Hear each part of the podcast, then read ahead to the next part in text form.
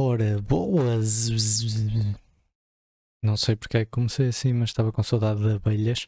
É assim, eu tenho andado desaparecido, eu sei, peço imensa desculpa, mas isto teve a ver com uma coisa que, pronto, eu, não, eu sei que vocês andam com a vossa vida muito ocupada e não sei se estão a par, mas, pronto, estamos em, em inícios de Terceira Guerra Mundial, portanto, sim, não andava com, com grande vontade de aparecer para dizer coisas maioritariamente que não interessam para nada.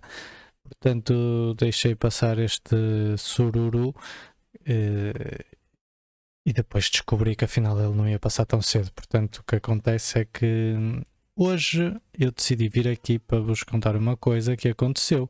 Que foi, eu estava no meu escritório, sossegado da minha vida, e entretanto começo a ouvir um som um som característico, como se tivesse os meus gatos a tentar uh, mexer em tupperwares que estavam na banca, coisas assim.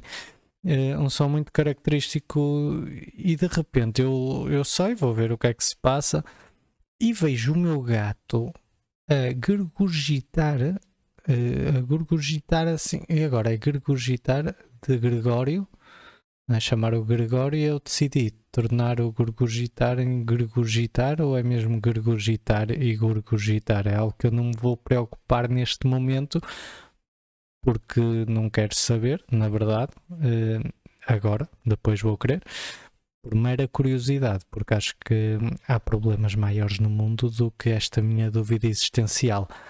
Mas a verdade é que eu vejo ele, ele a deitar cá para fora do seu ventre uma, um belo assim pedaço de musgo com, com cereais que não foram digeridos porque ele é um abade e engola as coisas nem mastiga. E eu, ai, porquê é que tu me fazes isto?